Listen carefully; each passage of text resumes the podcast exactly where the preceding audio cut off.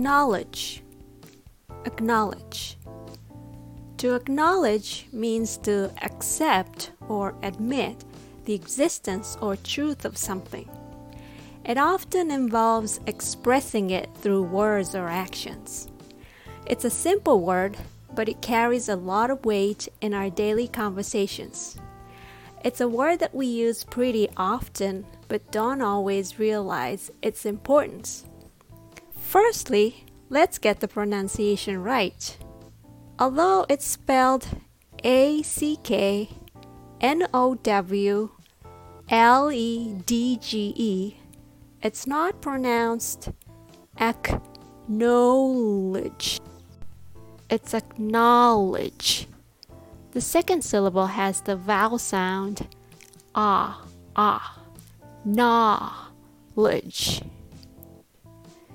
And keep in mind that the stress lies on that syllable. So the rhythm goes ta ta acknowledge, ta ta acknowledge. Okay? The word acknowledgement is a noun that refers to the act of recognizing or accepting something as true or valid.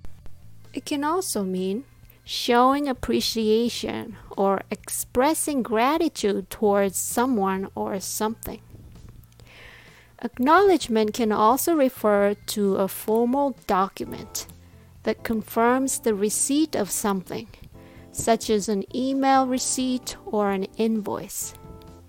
In this context, acknowledgement is used to confirm that the item or service has been received or paid for. In summary, acknowledgement is all about recognizing and accepting the validity of something or expressing appreciation and gratitude towards someone or something. For example, if you receive a gift from a friend, you might write a thank you note to acknowledge their generosity. Or if you're in a meeting and someone makes a valid point, you might acknowledge their contribution by saying, That's a great idea. Thank you for sharing that. By acknowledging someone's actions or words, we show gratitude and recognition, which is important for maintaining healthy relationships. It shows that we value what they have done or said. So, how can we use acknowledge in our conversations?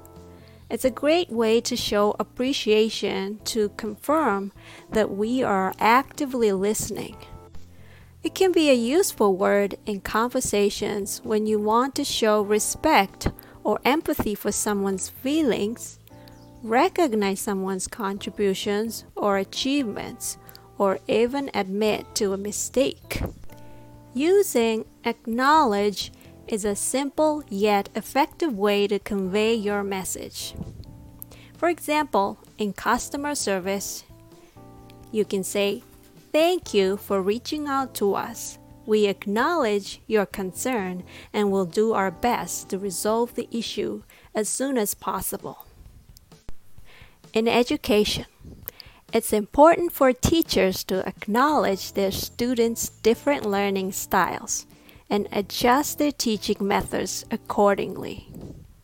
In social situations, when you meet someone new, it's polite to acknowledge their presence with a smile or a greeting.